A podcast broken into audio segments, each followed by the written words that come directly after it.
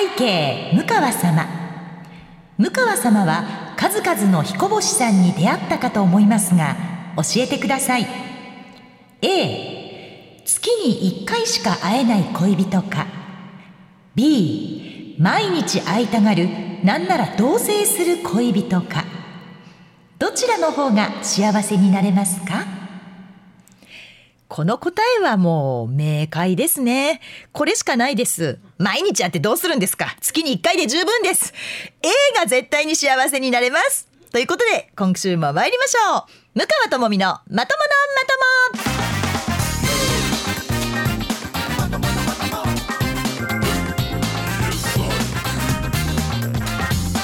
2023年7月8日土曜日夜9時から配信しています。MBS ラジオポッドキャスト番組向川智美のまとものまとも。皆さんこんばんは。MBS アナウンサーの向川智美です。この番組は第2第4土曜日の夜9時に配信をしております。さあということで冒頭のジャッジなんですけれどもえーラジオネームオリックスファンの織姫ちゃんさんからいただいたメッセージでございました。続きがありましてうちの夫婦は同棲してから結婚しましたがムーヤンご夫婦はどうでしたか？また7月7日は七夕でしたね。向川さんはどんな願い事をしましたか？といただいております。まあねこれを聞いてくださってる皆さん多分結婚生活も20年30年を超えたベテランご夫婦という方が多いと思うんですけれどもそんな皆さんは B 毎日会いたがるなんなら同棲する恋人なんて答える人は絶対いないと思います。そんなもんもう月に1回で十分です。というかその方が優しくできる可愛くいられるずっと愛し合っていけると思いません？そんなもんね夫婦がなぜいざこざしてくるかって毎日一緒にいるからなんですよ。ね？嫁姑で喧嘩したくないなら会わないのが一番っていうのと一緒でやっぱり旦那さんともうまく仲良くずっとラブラブでいたいんだったら本当にねあの週末婚って一時流行ったじゃないですか言葉としても。私は週末婚ぐらいがちょうどいいもしくはもう週末2週間末婚ぐらいがちょうどいいんじゃないかなぐらいに思いますね。でもこれがねやっぱ恋愛したての頃は付き合い始めたての頃はなんか毎日いたいのよ。本当あれはねなんかに取りつかれてるとしか思えないですね。でもそんな時期も必要だったりするのでそれをまあ本当経て経て経てで今は月に1回しか会えない恋人で十分でございます。さあということで今週も始まりましたけれどもどうですか皆さんこの暑さ？あ今日ねメールテーマ皆さんに頂いておりますけれどもねえっ、と暑さのなんだっけ回避の仕方？暑さ対策ね皆さんならではの暑さ対策ということでいただいてますけれども私ねこのメールテーマ失敗したわと思って私あんまり暑いの感じない人だったんですよ いや本当にでもね確かにあの毎年関西の夏ってこんなに蒸し暑かったかな湿度が高かったかなとは思うんです。で私関東の山梨県出身なので山梨でも甲府盆地は盆地だからむちゃくちゃ暑いんですけれども私はその中でも笛吹市っていうところの出身なのでちょうどねこう盆地のへりというかちょっとこう上に上がったところにあったので夏がね涼しい町だったんですね。で湿度も低いしで適度な風が吹いて本当に過ごしやすいところだったのでこの関西の湿度の高さにはもう最初びっくりしてほいでまた結婚した相手が京都の人だったから夏に京都に行ってまたその暑さにびっくりして一体何なのって思ってたんですけれどもでももともと私その涼しいところで育ったので冷房が苦手なんですよ。冷房できたらつけたくない。もうまあ除湿さえあればなんとかこう部屋を冷やさなくても済む感じなんですね。だから私家で一人でいる時はもう家中の窓をもう全部開け放って東西南北全部開けて風をこう通してでクーラーをつけないんです。でそこでまあ本読んだりとかそれこそテレビ見たりとかカンドラ見たりとかってしてるんですけれどもでもそこに子供たちが帰ってきたらもう大騒ぎですよ。えこんなに暑い部屋によくいられるね。クーラーつけないで。みたいに。熱中症になるからクーラー入れなきゃダメじゃんとかって言ってもすぐにクーラー入れるんですね。で私にしてみたらいやいやいやいやちょっと待ってと、まあ、それは暑かったら私もクーラー入れるけれども暑くないねんと。暑いけどそのクーラーを入れるほどではないねんと。ほらほら風が見てほら通っていくでしょスーってほらカーテンなびいてるでしょもうこの風がふーってこう一瞬通るだけでも十分なんですよ。ああ涼しいっていうのでまたこう風が止まってもまあ次の風が待てるぐらいのなんかこう私の中では体感なんですね。でも本当にねもう子どもたちが真剣に心配をしてきてそうやって高齢者は家の中で熱中症になっていくんだよそうやって亡くなる人もいるんだよ。暑いんだよ。世の中は暑いんだと。クーラー入れなきゃダメだよってすごく言われるんですけどで私がクーラーはいらない。いやダメだ。もう年なんだから暑さを感じにくくなってるんだ。もう年齢のことまで言われて十分暑いよ。クーラーを入れるほど暑いんだよってすごく説得されるんですけど全く私必要性を感じないんですよね。でああそうなの？っ言ってまあ結局クーラーを入れてで私はクーラー入れるとうんちょっと寒いなって思いながらまあ冬物のパーカーを取りに行ってクーラーがガンガン効いた部屋で私パーカー羽織ってるっていう感じなんですね。なのであの暑さ対策のメールはもういいかな。うんあの一通だけ先にご紹介しておきましょうかね。あのいただいたのはカンフル侍さんでございます。え僕の暑さ対策は暑くて食欲がなくなった時にゆかり茶漬けを食べるようにしていますなるほどね作り方はご飯をざるに入れて水洗いをして茶碗に入れてふりかけのゆかりを多めに入れてあとは氷と水をかけてお茶漬けにして食べます食欲がない時でも結構食べられます食べないと体力が奪われるので試してくださいってありますけれども私夏にね食欲がなくなるっていう人がよくわからないんですね。またこれが。な夏でも冬でも私は本当食欲関係ないんですよ。食べられなくなるのはちょっとあの熱出した時ぐらいかな。あの私風邪ひくと鼻も喉も何ともないんですけど熱だけ出るんですよ。子供の頃から。なので会社に来ても誰も同情してくれないっていう見た感じわかんないから。声もそのままだし。でも熱は実はあるんだっていう同情されないタイプのあの風邪ひきさんなんですけれども。だからこのまあ食欲なくなった方は一回試してみたらいかがでしょうか。やっぱりいらないね。暑さ対策ね。あの暑さあんま感じない食欲もなくならないムーヤンがお届けするということで。すいません。本当にメールテーマを間違えたということで今日も元気に参りましょうか。今回もまとまとスタートでございます。おかん、ルカさん、始まるでシャランランランラムカワシャランランランラともみムカともみのまとものまとも。ともみのちょっとこれ聞いて。このコーナーは私向川智美が最近気になっていることを皆さんにちょっと聞いてもらうというコーナーでございます。だんだんこれね長くなってきたので今日はちょっとキュッとコンパクトにいこうかなと思うんですけれども先日アナウンサーではない他部署の先輩とテレビのロケに行ったんですね。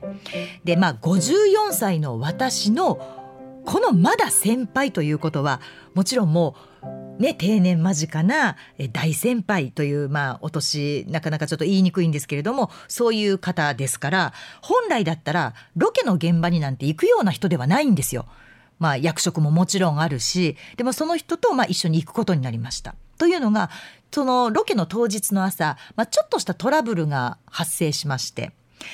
ちょっと向川さん一人では行かせられないわと。これは僕が一緒に行きましょうということになって、まあ、男性なんですけれどもその先輩と一緒に行くことになって、まあ、まあ、ついてきてくれるみたいな保護者みたいな形で一緒に行くことになったんですね。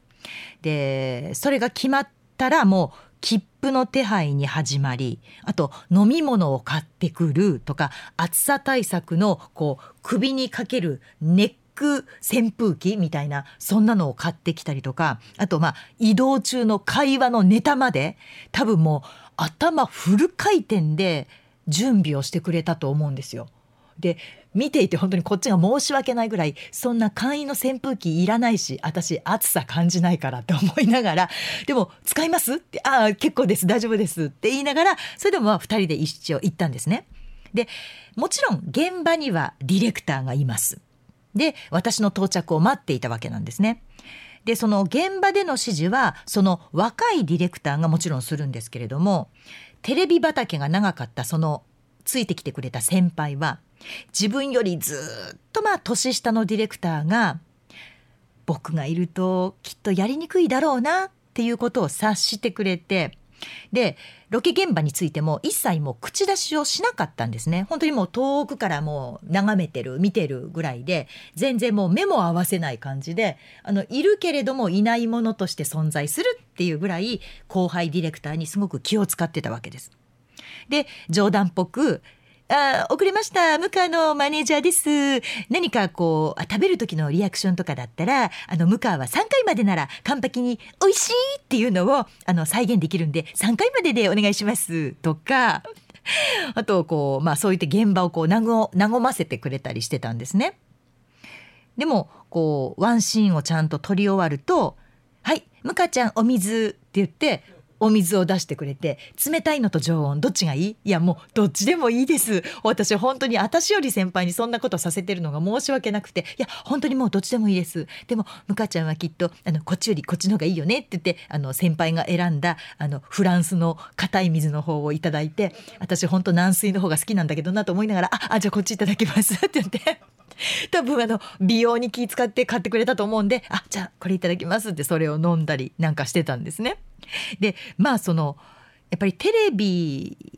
の現場で長く働いてる人っていうのはそのタレントさんとのやり取りタレントさんとやっぱり接点が多くて一緒にロケに行ったり一緒に行動する時間が長いのでそういうこう気配りもう目配りもうすごいんですよ。で私は一アナウンサーだし一会社員だからそんな必要全然ないのにでもまああのその大先輩はもう本当に現場を柔らかくするという意味でなんか私のマネージャーですみたいな気分でついてきてくれたんですね。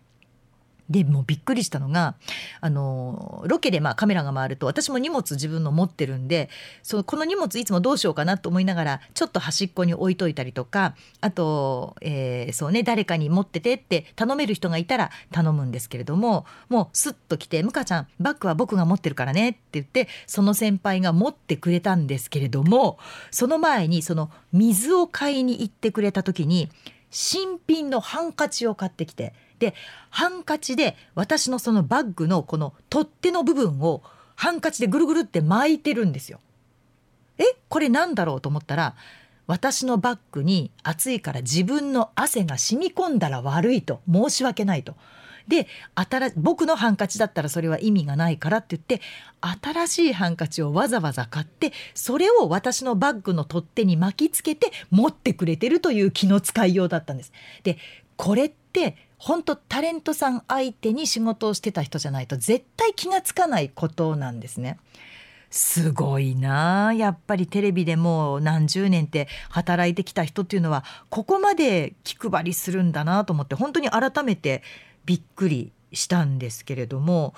でもまあえー、そうねお水もそうだしバッグもそうだしであとそうだな、まあえー、インサートって言ってこう人物が入らなくて建物とか風景だけをこうねクルーがカメラで撮っている時とかは今度私はいらないから一人でカメラから外れて待つわけですよね。そうするとこうスッとこう横に来てこうこうこうでって言って、まあ、どうでもいいような話をしてくれて私が退屈しないように多分そのネタも考えてると思うんですけどスッと来て「ははは」って私がこう笑えるような話をしてくれる。なんだこの人はと。もうザ・テレビマンというかもう This is テレビマンというかテレビマンの鏡というかこんな風に入社してだからもう30年以上ですよね私の先輩ですから35年近くをこうやって生きてきたんだなっていうのでまずもうびっくりしたんですね。で別にそれがうんと昔のやり方だって言われたらもちろんそうなんです今そこまでやる人いないです若手のディレクターとかで一緒にロケに行ってももうほとんど今私より上の人なんていないからロケの現場でも私が一番上なんですけれども私にそんなに気使ってくれる人もいないしそこまで気が付く若者もいないしでもそんなもんだなと思って私もやっているから何とも思わなかったんですけれどもでも改めてその先輩が横にいてくれてやってくれている姿を見てあそうねこうやってたわ昔そうだったタレントさんにこんだけ気使ってディレクターたちは動いてたなっていうのをすごくまあ懐かしく思い出したわけです。なんていうか配慮の塊みたいなすごいなって思ったんですね。でもちろん、まあ、そんなことをしながらもロケの進行を見ていないようでしっかり見てでいわゆる取れ高もちゃんと計算していて絶妙なタイミングで「今のインタビュー良かったですよね」みたいに言ってこう入ってきてくれる。でこういう声かけもちゃんとしてくれる。で私がまあインタビューしていてあこんな部分も聞いてほしいなって思うとスッと来てカメラが違う方を振っている瞬間にスッと来て私にパッとメモを渡してくれる。こんなことも聞いてくださいみたいな。あなるほどねって私もそれ見て気が付くこともあるので。でそれでまた話が盛り上がる。みたいなこともちゃんとやってくれる。なんじゃ？テレビの人ってすごいなぁと。私もその現場にいたんだけれどもあの、まあ、20年30年前ね。でもその配慮の仕方がやっぱりこう第一線でやってきた人っていうのはやっぱり違うなって思いながら、まあ、仕事をしたんですね。で、まあ、確かに若い頃はディレクターもそうだし出ている私たちもそうだしもう自分のことでいっぱいいっぱい精一杯だったわけなんですけれどもでもこの年になるとこうちょっと物事俯瞰でやっぱり見られるようになるから私も自分の仕事をしながらその先輩を目で追いかけてあこんなことしてるあんなことしてるああれは私が今度一緒に行った時にやってあげようとかっていうことに気がつく。で多分その先輩は先輩で、えー、私たちのロケの方を見ながら気がついたことでそれが自分の経験値でなんとかなることなのかあこれは自分の経験にもなかったからこうしようって思うのかやっぱり俯瞰ですごく見てくれてるっていうのがよくわかるロケの現場だったんですね。でうんまあそのこの年でロケに行くっていうのはロケのお仕事があるっていうのは本当に嬉しいことですし声かけていただくのはありがたいことで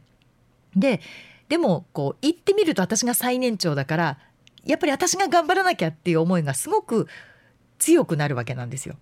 でも久しぶりに私より年上がいてでちょっとこうバタついて打ち合わせ通りに行かないロケだったのでそんな時にそういう先輩がいてくれるとまあ落ち着くというかあ大丈夫大丈夫がこの人にがいてくれればなんとかなるっていうふうに頼れる人が一人いてくれるっていうので現場がこう落ち着きを取り戻すみたいななんかそんな効果もあってすごくあの居心地のいいというか久しぶりに、うん、あ昔を思い出しながらこうだったなそうだなすごいこう気遣ってくれてるあわかるわかるっていう現場だったんですね。でその先輩との、まあ、雑談で、まあ、カメラが回ってないところでもいろいろ話をしてたんですけれどもその先輩が、まあ、話してくれた中でなるほどねって思ったことが一つありまして。その先輩はこの先自分にとってきっと大切な存在になるであろう人とかこれまですごくお世話になった人とか大好きな人とか感謝の気持ちを自分が相手に持っている人。そういう人と会って仕事をしたり食事をしたり、まあ、打ち合わせをしたり遊んだり。そういうのが終わった後に「じゃあね」って言ってこう別れるじゃないですか。その別れる時必ず相手の姿が見えなくなるまで僕は手を振ることにしてるんだって言ったんですよ。ほうなるほどねと。でもなかなか「じゃあお疲れした」って言ってパッとこう背中向けた瞬間にあまりこう後ろ振り返ることなくないですか？ね私たちも私もそうなんですけれども「お疲れ様でしたじゃあね」って言って「またね」って言ってパッとこう挨拶が終わったら多分それぞれの方向に向かっていってそこでわざわざ振り返る。別にこう恋人でもないのに人間的には好きかもしれないけれどもわざわざ振り返るってことあんまりないなっそういえばって思いながらでもその先輩はその人が振り向こうが振り向か振り向振り向くことがなかろうがとにかく自分がその人のことが見えなくなるまでずっと手を振ってるんですって。でうーんでも意外とそれって大事なことかもしれないなと。でその相手が振り返ることを期待しているわけではないけれどもその人とのご縁とかなんか感謝の気持ちとかそういうのを感じながらこう手を振る。ありがとうとかお世話になりましたとか大好きだよとかなんかこういろんな気持ちはあると思うんだけれどもじゃあねって言ってパッと別れてしまうんじゃなくて姿が見えなくなるまで手を振るってちょっとこれ素敵じゃないですか？人として。で今だったらねもうパソコンがあれば直接会わなくてももう複数人で顔を見ながら、まあ、画面を見ながらですけど会議までできちゃう時代になったじゃないですか。会わなくても済んでしまうっていうもうどんどん人間関係がこう薄くなっていっているこのご時世に会って会話ができることに感謝して「今日はありがとうねまた会おうね」って言って姿が見えなくなるまで手を振るっていうのはなんかその人の素敵な人間性とこの会う実際にその好きな人大事に思っている人その人と会うっていうことに感謝するっていうのがすごく私の中で刺さったんですね心に。ああいい話だなって思いながら、まあ、帰りもその先輩と一緒に電車に乗って帰ってきたんです。でその電車の中でも多分もうすごくネタをいろいろ考えながら喋ってくれるから私ももう喋るの商売ですからなんなら先輩黙っててくださいしばらく私喋れますよぐらいの感じで、まあ、お互いわーって喋りながら帰ってきたんですけれどもまあ、えー、梅田駅に着きましたちょうどこれがね帰宅時間と重なって電車から降りる人でこれから電車に乗る人でホームがもうむちゃくちゃいっぱいだったわけですよ。でこれちょっとさっき聞いたし手振らなきゃなって私はやっぱふと思うわけですよ。お疲れ様でしたっつって声かけて電車降りて左右に分かれてそのままってわけにいかないよな。手振るって話聞いちゃったもんなって思いながら電車を降りました。でも人はいっぱい。この中で一回後ろ振り返って手振るってこれちょっと難しいな目立つしなどうしようかな。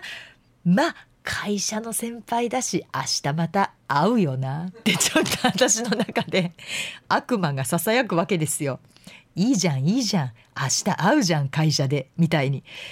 そうね。明日また会えるよね。また1週間後とか1ヶ月後に会う人じゃないもんね。って思いながら本当にもうどうしよう。振り向かなきゃみたいなもう義務感みたいになってきて振り向かなきゃいけないんだけれどもちょっともう振り向けないからもういいやと思いながらもうすごい勢いでもうカンカンカンカンって歩いて私自分が乗る電車にも一一直線にも向かって歩いていってしまったんです。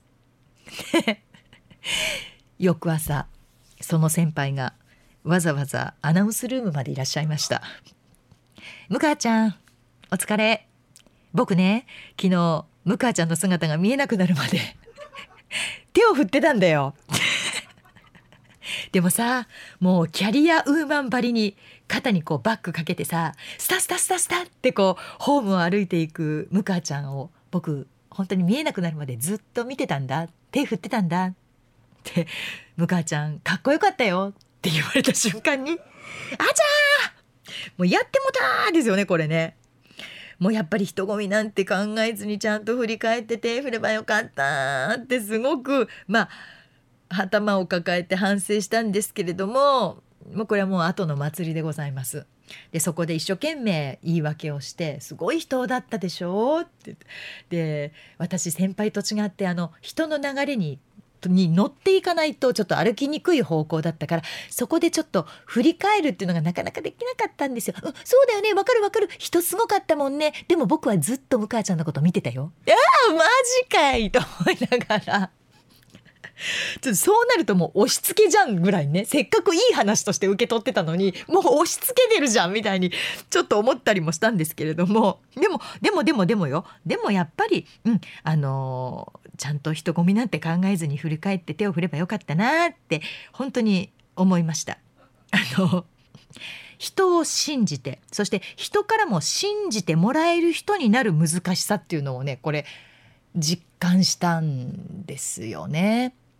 で歩きながら私ね背中で絶対手振ってる先輩って思いながら歩いてたの。絶対先輩は手振ってるはずだってだけどごめんちょっと私は無理今日はって思ってちょっと自分の電車の方に歩いて行ってしまったんですよね。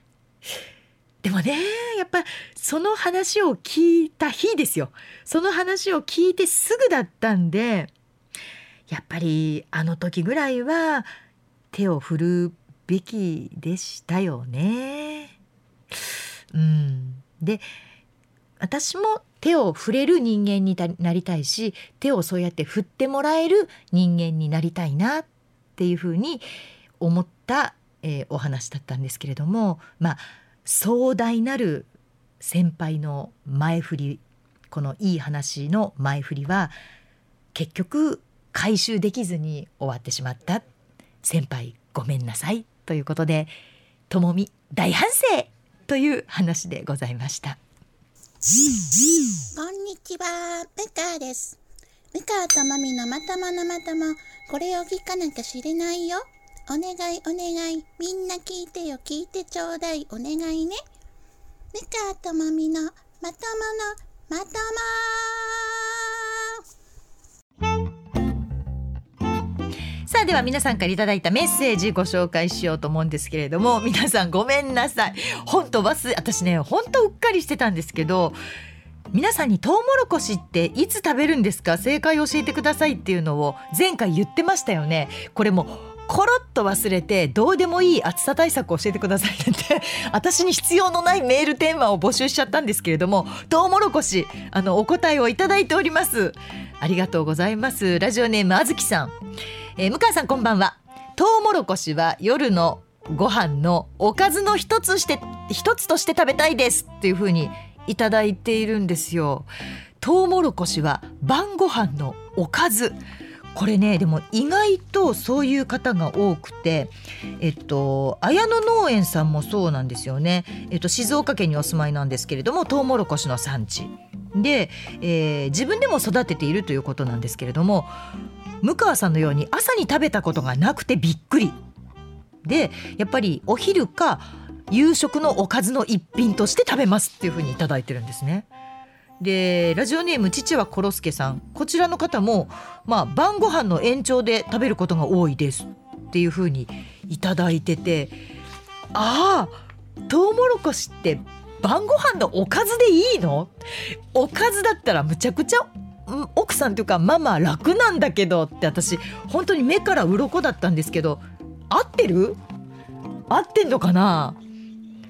一品になるの？トウモロコシが？ああの鈴木プロデューサーはサラダみたいなもんですねっていうまたこれまあ確かにねコーンサラコールスローとかあるもんね。キャベツとねトウモロコシ。まあそうねコールスローでトウモロコシ入れてもいいとは思うかなそうなんだなんかねやっぱりえっとねコロスケさんがちょっと書いてくれてたんですけどやっぱりこう取りたてがねむちゃくちゃ美味しいんですよ。で朝取ってその取ったそのトウモロコシをすぐ湯がいて食べるから美味しいっていうのがあるのでで取る時間ももちろん夕方じゃなくてやっぱり朝なんですよ。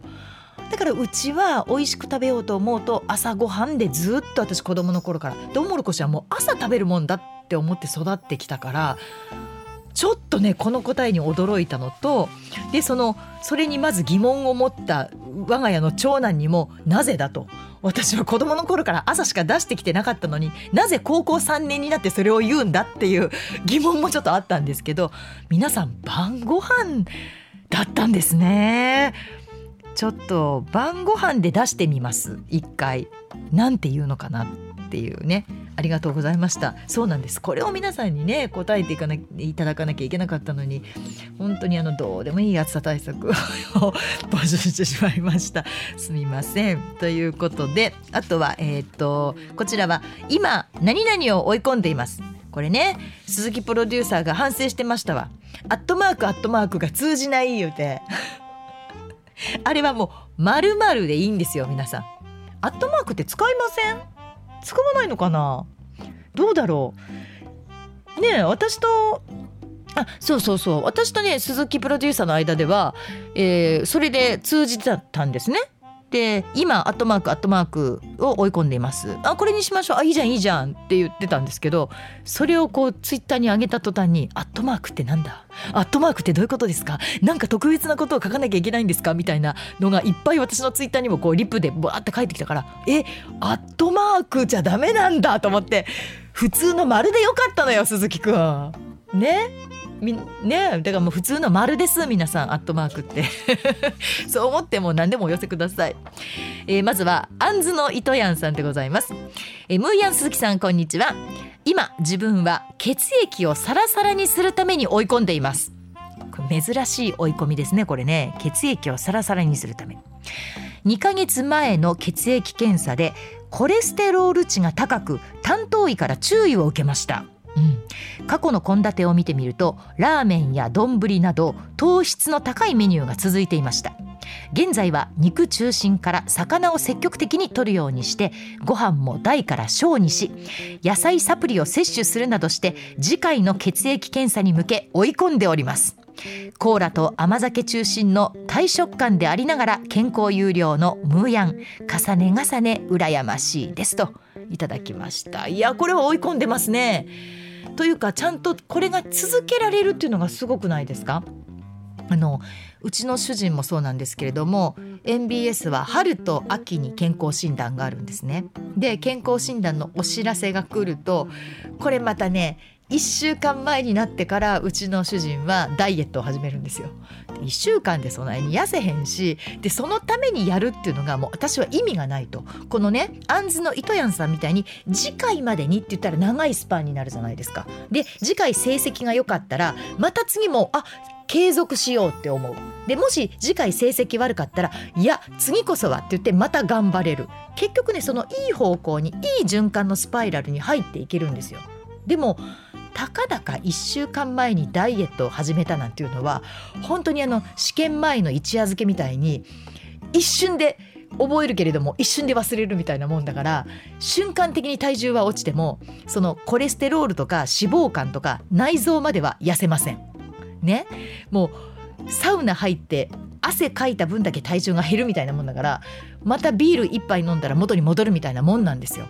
でもそんな中このアンズの糸やんさんは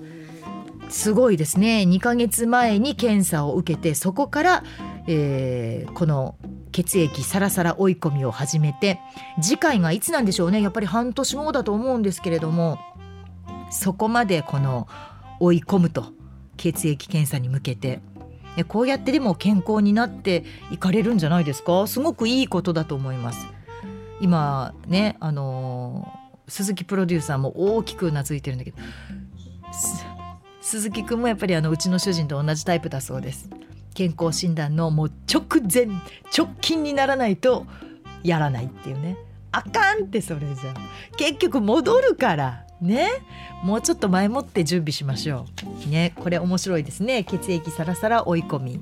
続きましては酒のみこさんでございます。向川さんこんばんは。こんばんは。私は1週間で30個以上のあらゆるラジオを聞いてるんですが1週間で30個よ。すごくないこれね。数として。1日何番組聞くんでしょう。ラジオをタイムフリーで聞く時間を毎日毎日追い込んで聞いています。ラジオは追い込んで聞くもんじゃないんですが確かにね。聞きたいラジオがありすぎて朝から深夜までずっとラジオを聞いてしまいます。向川さんは自分出演のラジオ以外聞いているラジオはありますか？といただきました。いやこれ1週間で30個1週間7日間だから728単純に、えー、1日4番組ちょっとは聞かなきゃいけないわけでしょ？で今ねワイド番組って言ったら 1,、えー、1番組2時間とか3時間とかになってくるしまあきっと短いものもあるんでしょうけど追い込んでラジオを聞く人って珍しいですね確かにね。なんかラジオってなんとなくついてて耳に入ってくるみたいな聞き方が多い中でそんなに聞いてくださってるというのは本当にありがとうございます。もうラジオ関係者を代表してお礼を言わせていただきます。あのまあ MBS、ABC、OBC、えー、いろいろあると思いますけれども本当にありがとうございます。何聞いてるんでしょうね。あの番組が気になるなとは思うんですけれども。私も聞いてるラジオありますよ。やっぱりタイムフリーで聞きやすくなりましたよね。で東京の番組とかも聞けるのででしかもポッドキャストがやっぱりね面白いですね。あのどうしてもポッドキャストになるとアナウンサーというよりも芸人さんがやられてることが多いんですけれども、えー、霜降りさんとかえー、結構面白いなと思って聞きますし、まあ、同じアナウンサーだと私はやっぱり安住アナウンサーの、えーと、日曜天国でしたっけ？はやっぱり聞いたりしますね。さけさんはどんなテイストが好きなんですかね？なんかラジオもやっぱりいろいろテイストあるじゃないですか。同じこのあの私は YOU はこれからね3時から担当してますけど水曜日はああいうテイスト。だけどまあ月曜日は金村さんでまあ野球ね中心の話になるしで火曜日はまあスカタンの森さんでなんとなくこうのんびり感があるしで木曜日になるとえっと山広さんで山広さん山広さんでまたこうなんて言うんだろうね結構鋭いところはすごく鋭い。ニュースに関してはバシッといくしみたいな。みんなそれぞれこう味があるんですけれども皆さんが聞くラジオっていうのはどうなんでしょう？その聞く基準を一回聞いてみたいよね。なんかそのタレントさんなのか出てるその出演者で聞くのかもしくはそのなんかタイトルが面白いからジャケ買いみたいにあこのタイトル面白そうだから聞いてみようなのかあとはまあそうねなんだろう。うんと口コミ？そんなのもあるのかな？口コミで聞くのかとかあとは曲で聞くとかね。ABC しか聞きませんとか MBS しか聞きませんとかなんかそのラジオを聞く基準をちょっと一回これ教えてほしいな。これ次のテーマにしてもいい？もう暑さ対策いらないのであの私がラジオを聞く基準はこれですっていう。それを教えてください。でさけさんみたいにそんなあの1週間で30個以上もちろんさけさんも番組名あの書いていただけるなら書いていただければいいですし番組名はちょっと書きにくいわっていうんだったらこんな基準で聞いています。でもいいし基準がなければこんなの聞いたりあんなの聞いたりそのなんだろうその時々のメンタルみたいなのでも構わないので皆さんぜひあのこんなところをポイントにしてラジオを聞いてますっていうその基準をぜひ教えていただければ嬉しいです。ありがとうございます竹さん。続きましてはケイン小江杉さん。えー、向川さん鈴木さんいつも楽しく聞いています。ありがとうございます。私が追い込んでいるのは向川さんもハマっているゴルフです。ゴルフですよね。7月16日に会社のコンペで1年ぶりにコースを回るので1年ぶりに打ちっぱなしに行ってきました。舐めてました。1年間サボったことでチーピンは出るわスライスは出るわの散々な始末。1日50球ほどしか打たないのになんと200球 ,200 球も打ってもなかなかまっすぐ飛ばず。日曜日はもちろん2日に1回仕事終わりに練習に行っています。おーこれは追い込んでますね。その結果腰は痛めるわ。豆はできるわ。全身筋肉痛やわ。財布からお金は飛びまくるわ。会社の役員ということで部下の前で恥をかかぬよう必死に追い込んでいます。旦那さん一緒に旦那さんと一緒に仲良く練習に行っている向川さんは打ちっぱなしで何球ぐらい打ちますか？やっぱり200球ぐらいは軽く打ちますかね。しかしゴルフはやればやるほど難しいしやっぱり楽しいですよねといただきました。ゴルフね。そうなんですよ。やっぱりね私もこの間は主人が痛風が出たっつって足痛がったので一人で行ったんですけど打ちっぱなしにね。えっ、ー、とね300球打ちました。1日かけてね。1日っていうかまあちょっとこう休憩しながらでスマホでこう出てくるじゃないですか。にあの打ち方とかあれ見ちゃダメなんですけど見るとやっぱり混乱するんですけどやっぱりあこの人のフォーム綺麗だなとかあここで体回すのかとかちょっとタイミング私遅いなとかいろんなことを考えながらこうちょっとこうスマホいじりながらよっしゃやってみよう。って言って、えー、私、えーと、ピッチングから始めて、えー、ピッチング9番アイアンで7番アイアンで、え、問題のユーティリティ。でそして、え、3番ウッド。1番ウッドってこうあの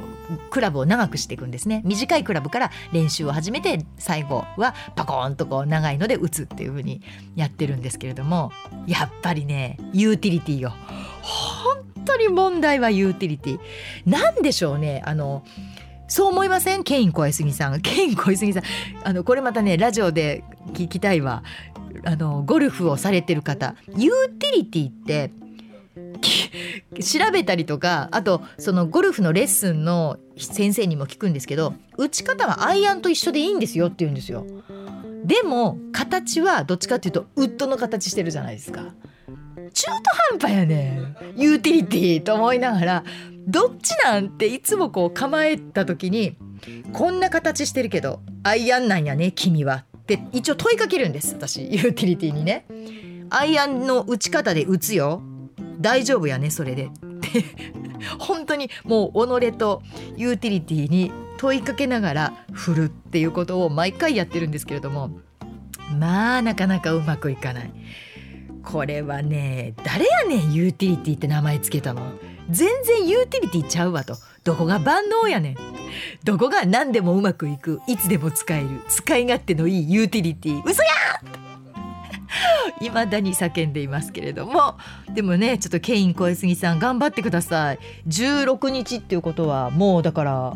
えー、っとあと1週間か。ねあと1週間ですから2日に1回行ったら相当良くなるんじゃないですか？あの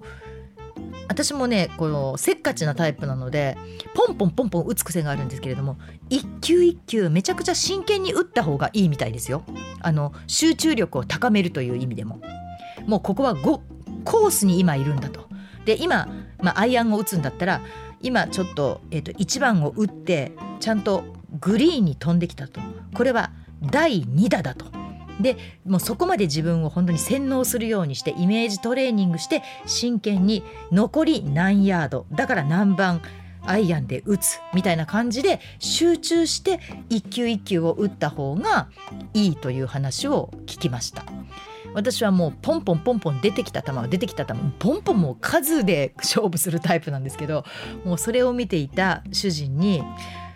玉もなただちゃうねんでって言われて一気に冷めますね。あれね言われるとああもうやる気なくすわ。って思うんですけど玉ただちゃうねんで今日日曜日やから高いでって言われて。はいすいません。しっかり打ちますって言ってやってるんですけれどもぜひ追い込んでください。私もあの追い込みまでいかないですけどでも週末は打ちっぱなしかレッスンに行ってで平日1日はレッスンに行けるように今頑張っているところなんですけれども私もなんせねもうやりたいことが多すぎてあれもこれもでもうあっちにも行かなきゃいけないこっちにも行かなきゃいけないって言ってもうボクシング2セットやった後に打ちっぱなしに行くみたいなすごい体を酷使している毎日なんですけれどもでも私は毎日が追い込みなので 自分でもよく生きてるなって思うもん。時々ね心配になる時ある。でもこれがね追い込まずにだらっとする一日もあるでしょ。今日はなんとなく休もうみたいな。休んだ方がいいよって言われたから休んでみようと思ってソファーに座ってみるんだけど調子悪いもう本当にやっぱ動いてる方がいいってつくづく思う今日この頃でございます。ということで今日は皆さんからのメッセージもご紹介いたしましたけれどもトウモロコシは晩ご飯に食べるこれ次やってみたいと思います。ニンニクと一緒？焼肉？あ焼肉ね。の時に焼くってこと？ああなるほど。あ一緒にやったらどうかと焼肉と一緒に出したらどうかというねあの素人の答えが今鈴木 プロデューサーから 耳に飛び込んできましたけれど。トウモロコシの正しい食べ方からまずレクチャーしようかな。この収録が終わったらちょっと鈴木くんスタジオおいでっつってそこから始めようと思います。ということで、えー、とだから来週のメールは皆さん、えー、と暑さ対策はもういいので何だったっけ？私が言ってた。あそう。ラジオね。まずラジオです、えー、何を基準に番組聞く番組を選んでますか？これぜひ教えてください。これあのすごく興味があるのでうんあのそれだけだったっけ？うん。あとねトウモロコシね晩ご飯という流れが今優勢なんですけれども、えー、他にもこんな時いいんじゃないですか？とかこんな食べ方は美味しいですよ？っていうのでもいいです。トウモロコシちょっとあのまだ季節的にもスーパーにも並んでいますのでまた教えてください。トウモロコシの美味しい食べ方でも結構でございます。ぜひお待ちしております。えー、ということでそろそろお時間でございます、えー、まだまだどっちが幸せかの2択ジャッジメールもお待ちしています。で逆にムーヤに聞いてみたいことでも結構です。最近私が皆さんに聞きたいことを思うのは全面的に聞いて教えてどういうことをどうなってるのっていうのが多いのでムーヤンはこれどうなん？ムーヤンこれどう思うっていうそういう質問系でも構いません。ぜひお送りください、まあ、あの私のツイッターとかインスタグラムあのありがたいことにフォローしてくださっている方が多いのでその中でああ書いてあったけどこうちゃうのんとかあれはどういう意味なんとかそんなんでも結構です。ぜひあのお送りください。すべてのメールは moo.mbs1179.com mu.mbs1179.com です。ということで MBS ラジオポッドキャスト番組「向川智美のまとものまとも」毎月第2第4土曜日の夜9時に配信でございます。次回は2023年7月22日の配信です。では皆さん手を振りますけれども私がずっと手を振ってるっていうことをイメージしながらこのポッドキャストポチッと消してください。MBS アナウンサー向川智美でした。ほなラバー